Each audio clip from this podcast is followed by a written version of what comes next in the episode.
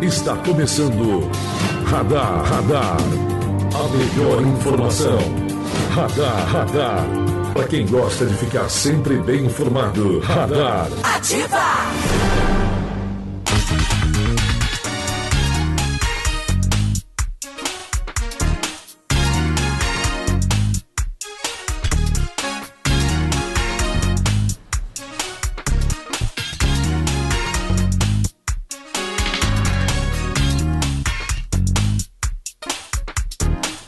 Olá, muito bom dia para você que a partir de agora passa a acompanhar o programa Radar. Estamos chegando na manhã desta quarta-feira, 5 de fevereiro de 2020, trazendo que é fato, que é notícia da nossa cidade e também da nossa região. Bom dia a todos.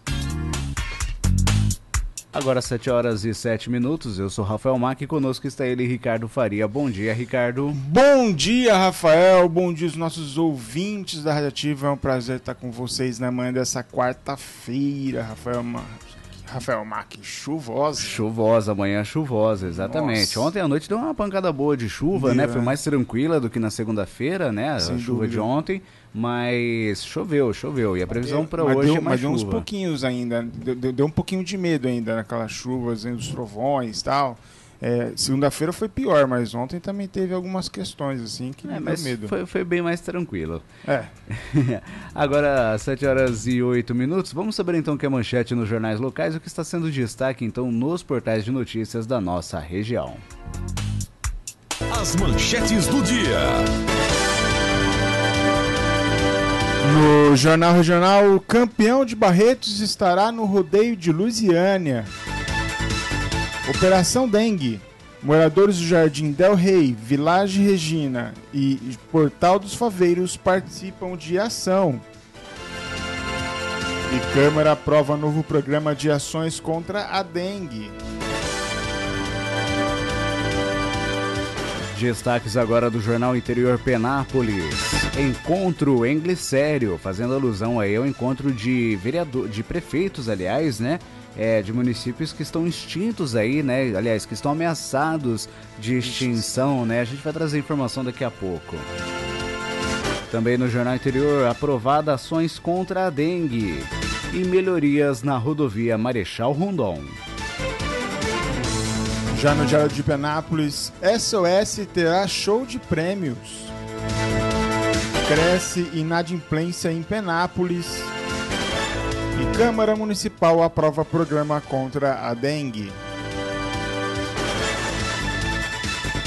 Destaques agora do G1 de Rio Preto e Araçatuba. Policial militar é flagrado agredindo grávida durante abordagem. O vídeo é, mostra a ação que aconteceu em Rio Preto. Também no G1, Polícia Ambiental captura jacaré de um metro e meio de comprimento em Rio Preto. E em Andradina, a polícia apreende 4 mil caixas de cigarros contrabandeados em rodovia.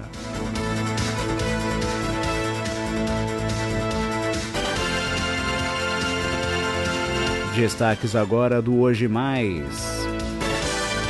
Baleado no Porto Real, em Aracatuba, era procurado e deu nome falso. O crime foi na noite aí da última quinta-feira e o homem levou quatro tiros. Ele é foragido do sistema penitenciário. Morre Asa Branca, a lenda dos rodeios. E fechando os destaques aqui do Hoje Mais Aracatuba. Homem envolvido em série de assassinatos vai a júri.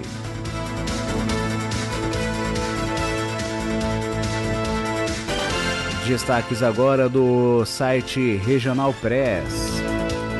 Envolvido na morte de família no ABC Paulista é preso em Havaiandava. Os destaques, esse destaque daqui a pouquinho também durante o nosso programa. Menino com autismo é deixado sozinho em frente à escola errada no centro de Araçatuba. E fechando os destaques aqui do Regional Press, Araçatu, Araçatubense de 16 anos é abandonado pelo pai em Sergipe e está perambulando aí pelas ruas. Agora 7 horas e 11 minutos. Você está ouvindo Radar, Radar. Ativa!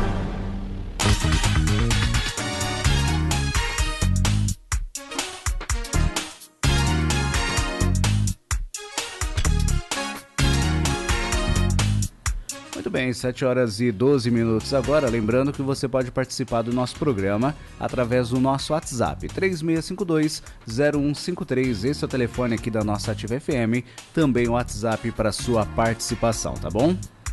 Tem algum problema aí perto de onde você mora? Tem alguma sugestão de reportagem? Enfim, alguma alguma crítica também, manda pra gente através do nosso WhatsApp. Pode ser mensagem de texto, mensagem de áudio, enfim, o importante é a sua participação. 3652-0153. Lembrando que o DDD é o 18. E olha, antes da gente começar o programa, deixa eu mandar um abraço especial aqui para Ana Laura Bertolino, ela que hoje completa aí 15 anos, né? Tá aí a debutante do dia, Ana Laura Bertolino completando aí 15 anos. Parabéns aí já nosso aqui, também de toda a equipe do programa Radar. Parabéns, viu, Ana Laura? Será que vai ter festa? Vai ter. Vai, vai, vai é sábado. Dança, vai ter é dança, sábado. Tá. Vixe. Festa boa, hein? É isso aí. Parabéns. Tá certo. Tá recebendo aí os parabéns da, da irmã Aline, né? Também dos pais a Gisele e também o Emerson. Parabéns, viu, Ana? E olha, a gente começa então o nosso programa trazendo a informação de que os prefeitos da região de Araçatuba planejam aí um grande evento é, em Glicério, né, para discutir aí sobre a PEC, que é a proposta de emenda à Constituição 188 do Pacto Federativo, que pretende acabar com os municípios com menos de 5 mil habitantes e com arrecadação própria inferior a 10% do orçamento. A informação foi confirmada pelo prefeito de Nova Lusitânia, Laerte Rocha, do PSDB, em entrevista aí à imprensa regional. Né? A data do encontro ainda não foi definida.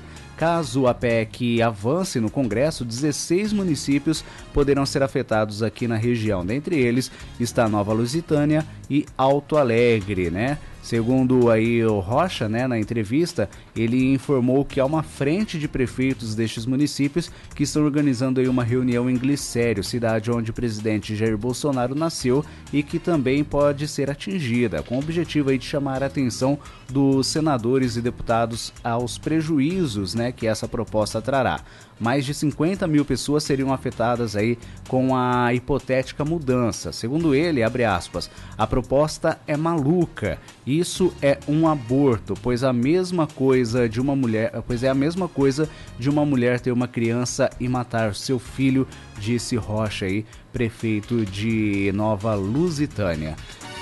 Enfim, é uma situação complicada, né, Ricardo? Uma proposta que vem do governo federal nessa PEC, né? Vem, vem da, é uma, um pacto federativo e que afetaria cidades aqui da nossa região, como bem disse a matéria Nova Lusitânia, Louisiana, a Glicério também seria afetada, né? Sim. Enfim. É, é, são, são questões que ainda geram dúvidas, né? Se de fato vai acontecer, como isso funcionaria, enfim. É, essa PEC é a proposta de emenda à Constituição, né? Ela está ela tá sendo proposta pelo ministro Paulo Guedes, né? Do governo Jair Bolsonaro para que possa é, extinguir aí, é, municípios com menos de 5 é, ou 10 mil habitantes, né? 5. 5 mil habitantes. É, é verdade, é 5 mil habitantes com, com arrecadação é, inferior a 10% do total é, do município. E, e, isso afetaria então a cidade de Nova Lusitânia, Glicério e Alto Alegre, por exemplo, aqui na nossa região. Esse ato do, dos prefeitos de dos prefeitos dessas cidades menores é, visa inclusive chamar a atenção é, da Confederação Nacional dos Municípios. Sim. Porque a, a própria Confederação Nacional, eles é, se posicionaram a favor, é, a, a, Confederação Nacional dos Municípios se, se posicionaram a favor da extinção das, das, do, do, dos municípios menores. Então, nem a, nem a Confederação dos, dos próprios municípios estão apoiando os municípios menores é, nessa, nessa obtenção de, de continuidade do município. Mas é como a Helena Beth disse em entrevista é, na região, né, na, é, na imprensa regional, é, dizendo que é, não pode acabar com a história do município. Né? São mais de 87 anos de, de história de Alto Alegre, acho que cita inclusive na matéria do interior. Sim, sim. É, então, é, de fato é isso. Então, tem, tem, histórias, tem emancipação política, né? Então, é difícil você imaginar um município de Alto Alegre, por exemplo, ser, ser, ser acoplado ao município de Penápolis, né? Vai ficar lá município de Penal, só que to, toda a história de Alto Alegre, uma cidade próxima da gente, vai, vai, ter, vai ser diferente. O, a, forma de, a forma de conduzir algum benefício para Alto Alegre vai ser diferente. Vai ter que conversar com os moradores de lá. Uma cidade com 4 mil habitantes, você vai ter que reunir esse pessoal, falar qual, qual a sua necessidade aí. Né, o, prefeito, o prefeito daqui não sabe quais são as necessidades de Alto Alegre tem uma distância aí na. na... Precisaria de, de, um tempo longo, inclusive, de adaptação, né? Sim. né? Tanto do, dos próprios munícipes quanto uma adaptação política, por exemplo, é. né? E tem, tem uma rotina da cidade diferente daqui, né? Sim, é, sim. Cada, cada cidade tem um jeito de, de se levar e tudo mais. Né? Então, você imagina, imagina Alta Alegre sendo acoplada em Penápolis, essa, essa mudança toda, as pessoas ter que é, ter que buscar uma informação da prefeitura de Penápolis, teria que criar uma subsede, enfim, alguma coisa nesse é, sentido. Na, na, verdade, eu penso o seguinte, é Ricardo, complicado. eu acho que é, é, é chover no molhado. Sim. Eu acho que a verdade é essa. Você criar uma proposta como essa para você extinguir municípios, você vai extinguir o quê? Né? Você não pode acabar com uma história de uma cidade, você não pode acabar com a população de, de uma cidade. E outra, vamos supor, vamos pegar lá, por exemplo, que Glicério se juntasse a Penápolis, né? Continuaria a mesma coisa, né? Você teria toda a rotina de uma população, você teria todo um trabalho, por exemplo, é, de se criar, por exemplo, uma subprefeitura em, é. em, em, Glicério, né? Penápolis seria a sede administrativa, mas com uma subprefeitura em, em Glicério. Então, tipo, é, é, o que, que isso muda, Sim. né? O que, que isso muda para a cidade? Faz, faz sentido, faz sentido é, se, se as cidades fossem grudadas como, como Araçatu e Birigui, por exemplo. Até faria Que, que, nem, até que nem faria é tanto sentido. grudado assim, né? É, mas, mas tá mais próximo, uhum. né? Agora você imagina Alto Alegre, tá, sei lá, não sei nem, não sei nem quantos quilômetros, mas ah, 5, 10 quilômetros da cidade de Penápolis. É uma distância considerável.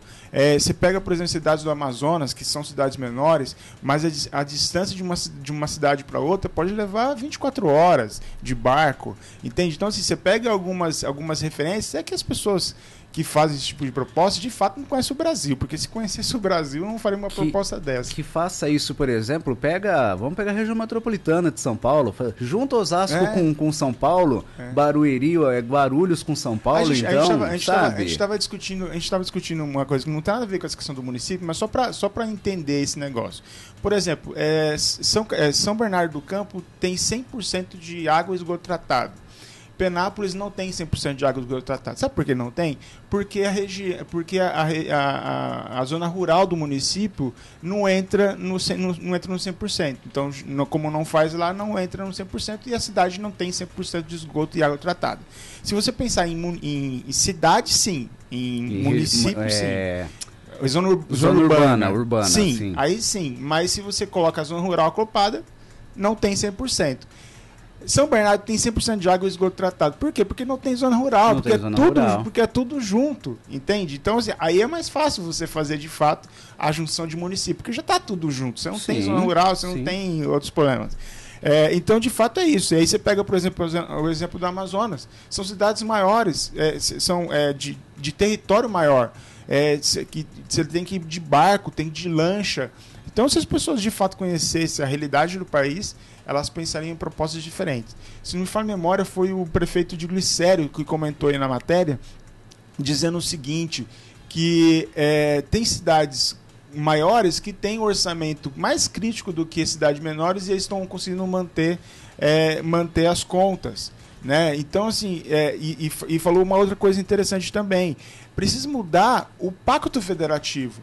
Enquanto você, enquanto você faz praticamente 100% da arrecadação dos tributos é, no município, né, o IPVA, o IPTU, é, tantos os outros é, e, e, da vida né, que nós temos que pagar durante, os, durante os, o ano todo, é, esse dinheiro vai para o governo federal, praticamente 100% dele vai para o governo federal, e quando volta, volta escalonado, prejudicando o município. Exatamente. Então, se divide, se divide esse bolo melhor, se, por exemplo, 70% da arrecadação vai para os municípios que, de origem, essa roda muda completamente, os Exato. municípios vão ser, vão ser viáveis financeiramente. Só, só para simplificar, seria a mesma coisa de você enviar 100 reais para o governo federal e desses 100 reais o governo te devolve 15, 15. reais, por exemplo. Isso. Né? E os outros, e os outros é, 65... 85%. 80, 85 vai, vai, ser, vai ser distribuído entre o Estado e União. Mas aonde você mora? Você mora no município. Você não mora no estado e não mora no, no federal. Então, de fato, o, o maior bolo do dinheiro devia ir para o município, município. Aonde, onde você é, necessita do hospital, da, da escola, do transporte. E eu vou um pouquinho mais além. Por conta disso, muitos municípios acabam praticamente tendo que mendigar dinheiro para o governo é federal, é para o governo estadual, o... passar sacolinha é. mesmo, né? Você ficar mendigando ali repasses, enfim. Os prefeitos falam do, do Pires, né? Passar o Pires passar lá. O né? Pires. É isso. Então vai, vai ficar sempre passando. E aí fica dependendo dos deputados, dos senadores, do presidente, do governador, para conseguir uma verba para fazer uma, uma estrada. Mas se tivesse dinheiro no município, já não precisaria fazer isso. Poderia fazer a estrada e fazer essas sessões todas. Né? Exatamente. Ó, só para eh, concluir aqui a informação, Ricardo, o Brasil possui 1.253 municípios com menos de 5 mil habitantes, segundo estimativa do IBGE. Então é, é muito município. É muito né? município. É Você imaginar município. que são 5.500 municípios é, uma parte considerável já, já são de menores de exatamente, 5 habitantes. Exatamente. E a gente quer saber a sua opinião. Você é contra, você é a favor sobre essa junção de municípios, a extinção de municípios com menos de 5 mil habitantes? Manda sua opinião para o nosso WhatsApp, 36520153. Você é a favor, você é contra essa extinção de municípios com menos de 5 mil habitantes? Nós queremos saber, saber também a sua opinião, ou não na língua. Nós também queremos saber a sua opinião, tá bom? Manda para a gente através do nosso WhatsApp WhatsApp 36520153. Olha, gente, agora 7 horas e 23 minutos. A gente vai então para o nosso primeiro intervalo e a gente volta já trazendo mais informações aqui do nosso programa. Daqui a pouquinho a gente vai trazer informação aí sobre um dos suspeitos, né, do assassinato daquela família lá em São Bernardo do Campo que foi preso em Havaiandava. A gente vai trazer os detalhes dessa notícia já já para você. Agora 7 e 24 agora. Você está ouvindo Radar, Radar. Ativa!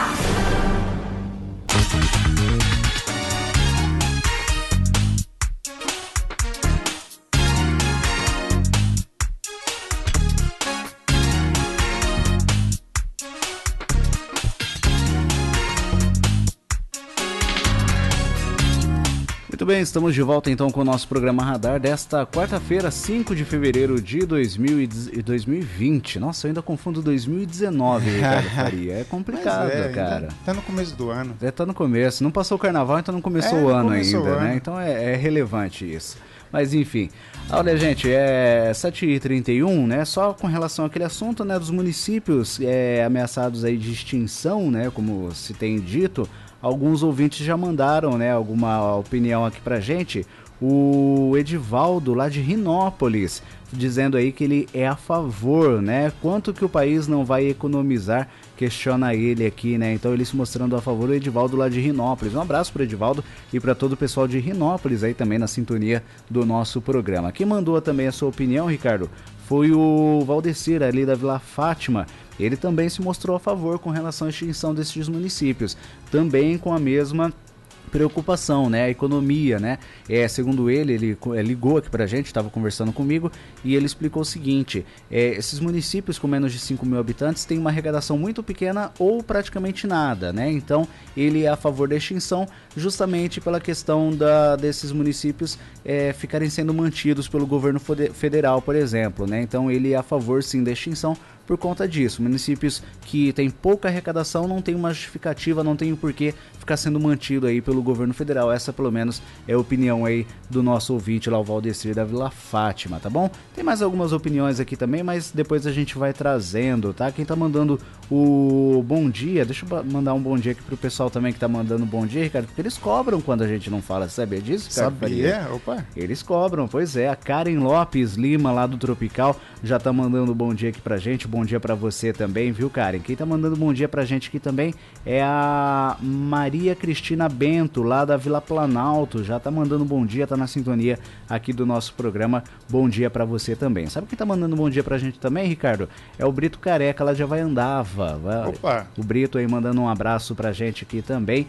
Um abraço para você, viu, Brito, e para todo o pessoal aí de Havaiandava também na sintonia do nosso programa. A Ana Cláudia também lá do Lajeadinho, também na sintonia do nosso programa. Bom dia para você também, Ana Cláudia. E a Lúcia lá da Olaria Sala também, já mandando um bom dia, um beijo aí pra gente. Um bom dia para você também, viu, Lúcia? Bom dia aí para todos vocês. E lembrando, você pode participar do nosso programa através do nosso telefone, também do WhatsApp, 3652 0153. Mande a sua mensagem de texto, a sua mensagem de áudio, enfim. A nossa pergunta é: você é a favor da extinção de municípios com menos de 5 mil habitantes, essa PEC que vem sendo discutida aí em todo o Brasil. Você é a favor, você é contra? Nós queremos saber a sua opinião, tá bom?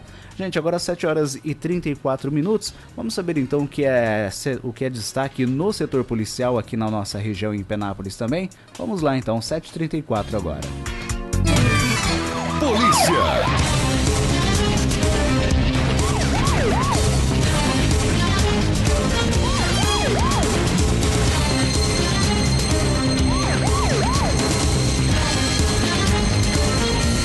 E olha, eu começo as informações do setor policial trazendo uma informação importante, né? E que chamou muito a atenção aqui na nossa região. É que um dos suspeitos de participação na morte de um casal e do filho adolescente carbonizados em São Bernardo do Campo foi preso nesta terça-feira em Havaiandava, né? Cidade que fica aí próximo a Penápolis, né? Aqui na nossa região é, Michael Robert dos Santos estava escondido na cidade e foi preso por uma equipe da Polícia Civil de São Bernardo do Campo com o apoio de investigadores aí do GOI, né, que é o Grupo de Operações Especiais da Delegacia Seccional de Araçatuba. Até o momento, cinco pessoas, sendo duas mulheres e três homens, estão presas aí acusadas de envolvimento no crime que chocou o país. Uma das presas é a filha do casal, Ana Flávia Gonçalves. A outra é a namorada dela, Karina Ramos. Os outros dois presos são Juliano de Oliveira Ramos, Júnior e Guilherme Ramos da Silva. Né? Em, em depoimento, Juliano, que é primo inclusive de Karina, confessou a participação no crime e implicou Ana Flávia, a filha do casal, no caso. Durante a investigação, a Polícia Civil apurou aí que Michael havia deixado o ABC paulista e estava escondido na os policiais né, do ABC chegaram até a cidade na manhã desta terça-feira e solicitaram apoio à Delegacia Seccional de Araçatuba. Uma equipe do GOI deu apoio à ação que resultou na prisão do suspeito. Ele foi encontrado em uma casa dos avós e não reagiu. No entanto, tentou desviar a atenção dos policiais dizendo que estava na cidade desde o final do ano passado. No entanto, os investigadores apuraram que ele havia chegado na cidade há poucos dias e que nem tinha desfeito inclusive as próprias malas. A polícia apurou ainda que Michael estava tirando novos documentos com fotos recentes. No final da manhã, os policiais do ABC levaram o suspeito para São Bernardo do Campo, onde ele passou, onde ele passou parte da tarde prestando depoimentos. Né? Vale lembrar né, o caso que três corpos carbonizados foram encontrados dentro de um Jeep Compass em uma área de mata na estrada do Montanhão, área de mata aí de São Bernardo do Campo, no ABC Paulista, na madrugada aí da última terça da, da terça-feira, dia 28 ainda de janeiro, quando as equipes da Polícia Militar e do Corpo de Bombeiros chegaram ao local, o veículo ainda estava pegando fogo. Os corpos eram do casal Flaviana Gonçalves, de 40 anos, e Romuilke Gonçalves, de 43 anos, além do filho mais novo, Juan Gonçalves, de 15 anos. A filha mais velha do casal, Ana Flávia Gonçalves, de 24, e a mulher dela, Karina Ramos, de 31, tiveram prisão temporária de 30 dias decretada na noite de quarta-feira, dia 29. A polícia justificou o pedido de prisão alegando contradições no depoimento do casal. Tá, então a informação né, desse suspeito né, de participar do crime é, que chocou o país, né, que vem chamando a atenção aí de todo mundo. Esse suspeito preso ontem de manhã aqui na cidade de Havaiandava.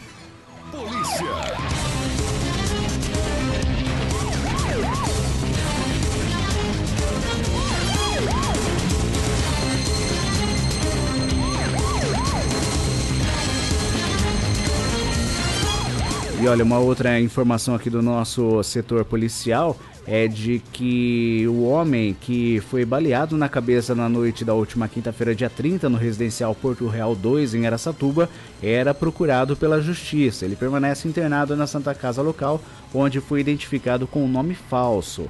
Segundo a polícia, ainda não há previsão de alta, mas quando deixar o hospital, ele deverá ser encaminhado ao sistema carcerário. A tentativa de homicídio aconteceu pouco depois das 11h30 da noite na rua Moara Sacramento Amaro. Equipe da Polícia Civil esteve na Santa Casa logo após o crime e conversou com a vítima, que apesar de ter levado quatro tiros, estava consciente. Um deles atingiu a cabeça de raspão, um no braço esquerdo, um na perna direita e um na perna esquerda. Todos transfixaram aí o corpo. O homem alegou que estava em casa quando o atirador bateu palma. Assim que a companheira dele abriu a janela, foram efetuados os disparos. A companheira da vítima, né, confirmou que puxou a cortina da janela para falar com a pessoa que batia palma na frente da casa e o suspeito pediu que se aproximasse, alegando que queria falar com ela. Ao abrir a janela, o viu empunhando aí uma arma, né? E em seguida foram efetuados vários disparos na direção da porta da casa que é de vidro, atingindo o companheiro dela. A vítima foi socorrida por uma equipe do SAMU e no local do crime, né, perito do Instituto de Criminalística recolheu algumas cápsulas e dois projéteis aparentemente de pistola calibre 380. O boletim de ocorrência informando aí que o paciente deu nome falso ao dar, ao dar entrada no hospital foi registrada na tarde da última segunda-feira. A equipe da Polícia Militar foi ao hospital após receber a denúncia e, ao consultar o sistema, confirmou a fraude, constatando que a vítima era procurada por ser evadida do sistema penitenciário. Ainda de acordo com o que foi informado, quem forneceu os dados do paciente ao hospital foi a companheira dele. Como não havia previsão de alta, o paciente permanecerá sob escolta da Polícia Militar enquanto estiver internado. O caso segue em investigação. Agora 7 horas e 40 minutos. Você está ouvindo Radar, Radar. Ativa!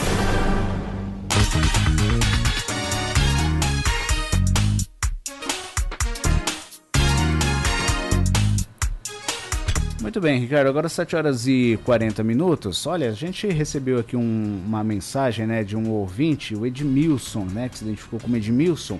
É, ele fala que faz inclusive uma reclamação, né? Ele gostaria de falar sobre aquela estradinha, né, atrás do cemitério novo ali no São Francisco, entre o São Francisco e o PV. Segundo ele, ele passou por lá ontem à tarde e a prefeitura tinha efetuado aí é, a limpeza com máquinas. E à noitinha ele passou novamente e já tinham aí descartado um caminhão de lixo lá. É muito descaso da população ver um local recém-limpo e lá e sujar novamente, sem contar aí que o ecoponto fica bem próximo dali, né? Eu me falha, né, me foge o nome daquela rua agora, né? Mas eu inclusive já fiz matéria sobre aquele ponto. E ali, infelizmente, Ricardo, é uma situação bastante crítica, bem como o nosso ouvinte, o Edmilson, ele informou. A prefeitura vai lá, faz a limpeza, o DEP faz a limpeza, mas infelizmente o descaso da população é grande, é maior, vai lá e acaba novamente jogando lixo. Infelizmente, não é só ali, mas diversos outros Vários pontos, pontos né, né, aqui da nossa cidade sofrem esse descaso pela própria população.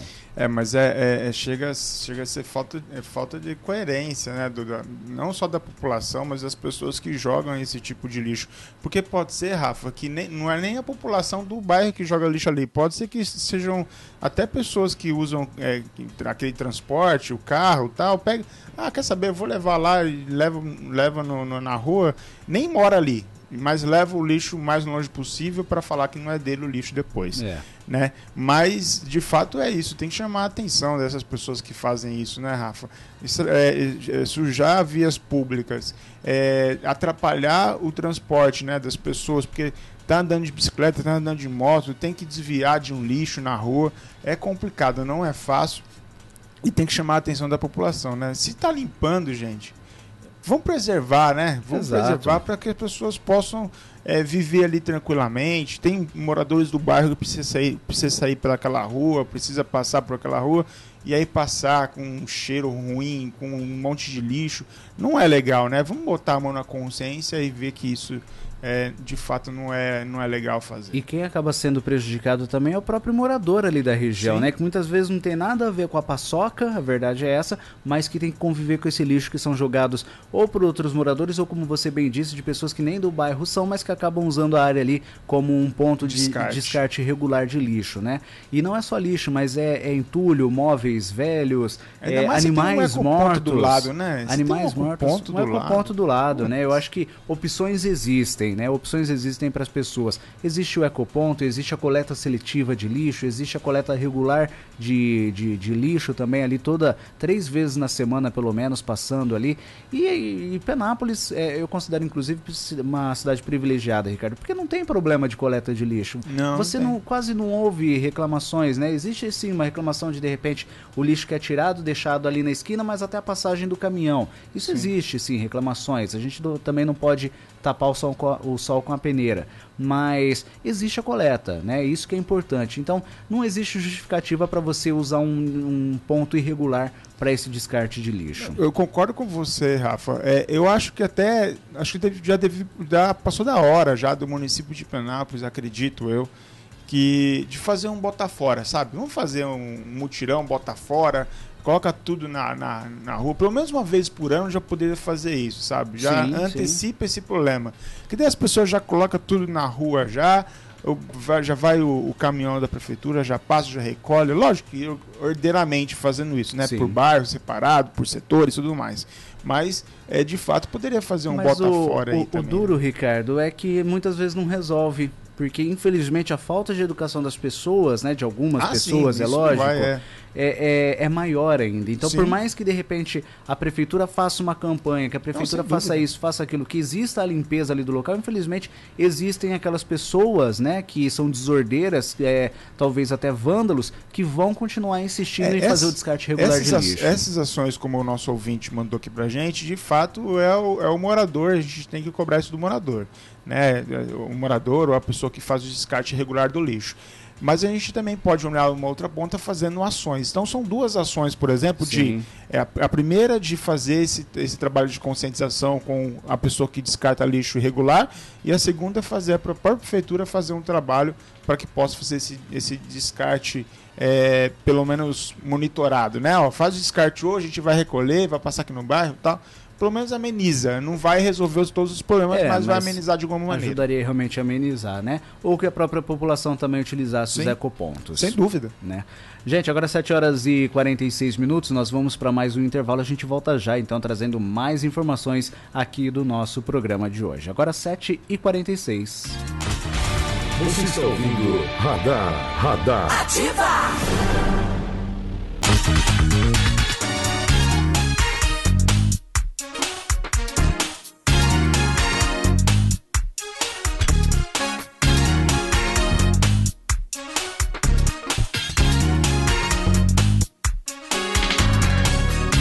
Bem, estamos de volta então com o nosso programa Radar desta quarta-feira, 5 de fevereiro de 2020, né?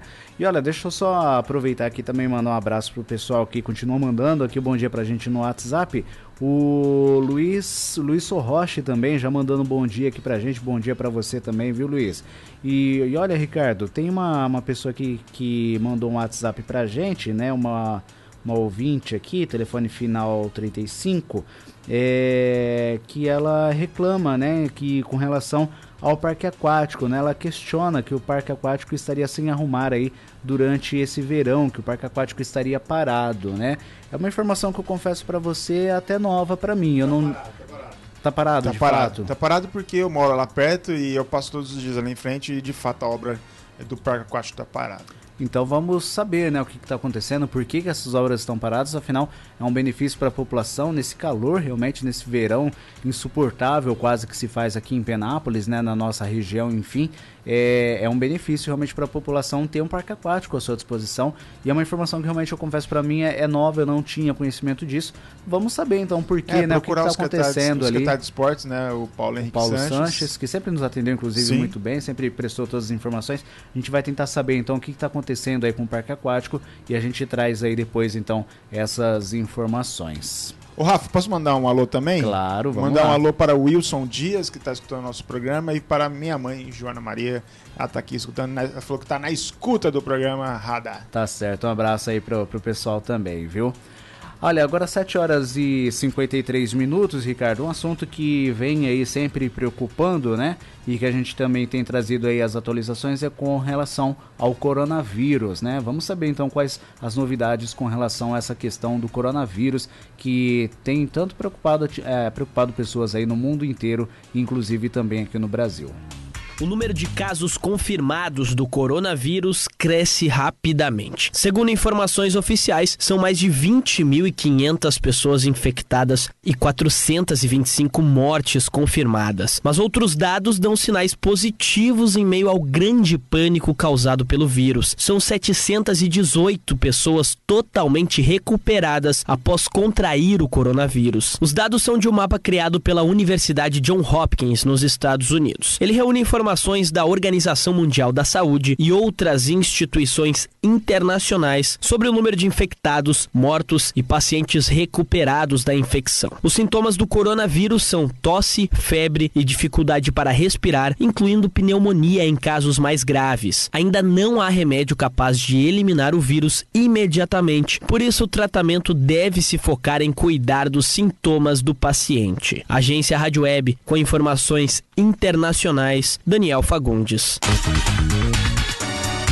Obrigado, Daniel, aí pelas informações com relação ao coronavírus, né? Tem, tem chamado muito a atenção, mas na verdade até ontem a gente estava comentando sobre isso, né, Ricardo? É, o coronavírus é algo que realmente chama atenção, é algo que preocupa, merece atenção aí das pessoas, também das autoridades competentes, enfim.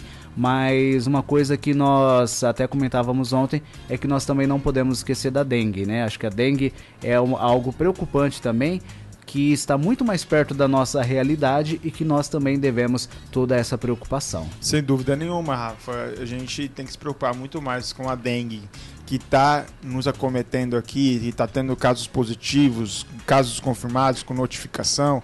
A gente ontem comentou que, numa, que na, na, na, no projeto de lei da, da Prefeitura de Penápolis tinha no, é, 43 notificações, mas o Gilson trouxe ontem uma informação com muito mais casos, né? Sim, sim. Então, é, é muito, é muito preocupante o que está acontecendo é, no município de Penápolis com relação à dengue. E aí, mas por que a gente fica tão preocupado com o coronavírus? Porque isso é um assunto mundial, né? Tem repercussão nacional nos jornais, nos jornais é, televisivos, é, imprensa escrita e falada, falando sobre esse assunto do coronavírus. Mas de fato a gente acaba esquecendo que tem a, a dengue no município de Penápolis, na nossa região, com muitos casos, mas muitos casos é, que preocupa demais com essa questão da dengue é, e a gente precisa tomar cuidado, né? Precisa de fato olhar para a dengue e mostrar que precisa ser feito um trabalho de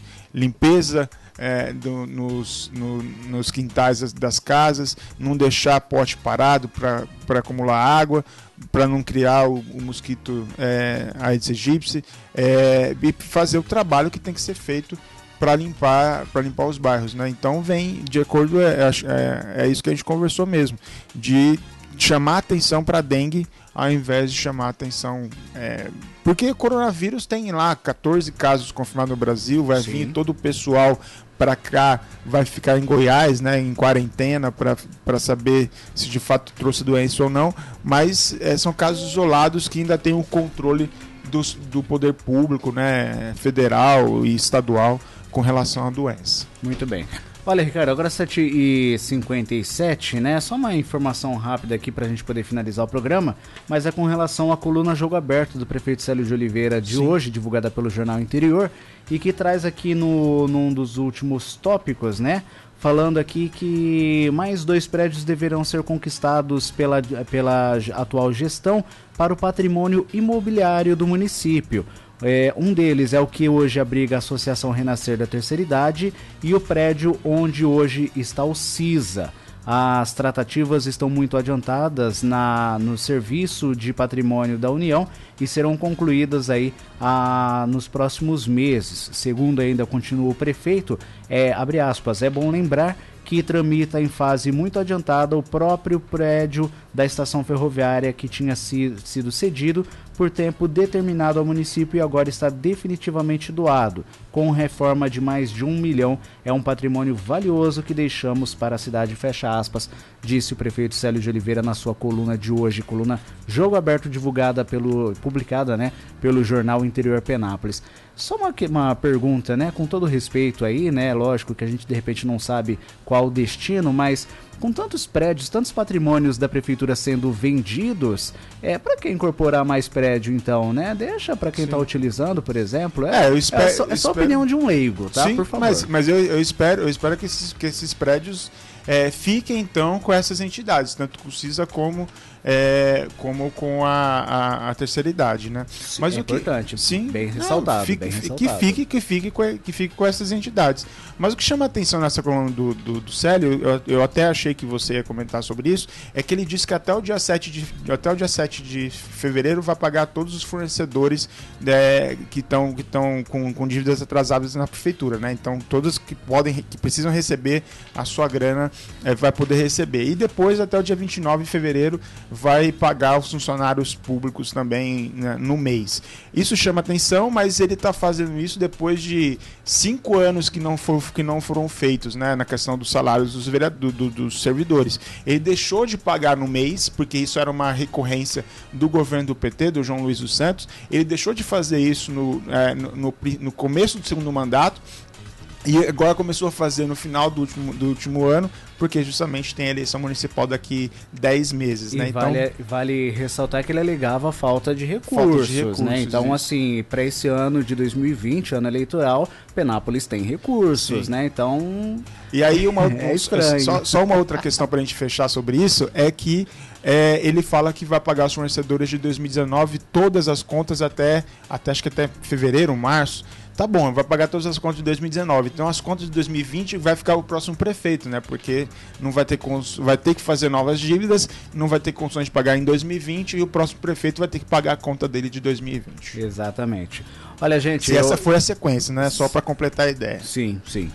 Olha, 8 horas em ponto, não há tempo para mais nada. Ricardo, obrigado pela presença, participação. Até amanhã, 7 horas da manhã. Obrigado, Rafa. Obrigado aos nossos ouvintes. Uma boa quarta-feira para todos nós e até amanhã, quinta-feira, 7 horas da manhã. Obrigado a você que esteve na sintonia, na companhia do nosso programa. Lembrando que agora você continua com a programação gostosa da nossa Ativa FM com ele, Valmir Amaral. Um grande abraço a todos, até amanhã. Tchau, tchau, gente.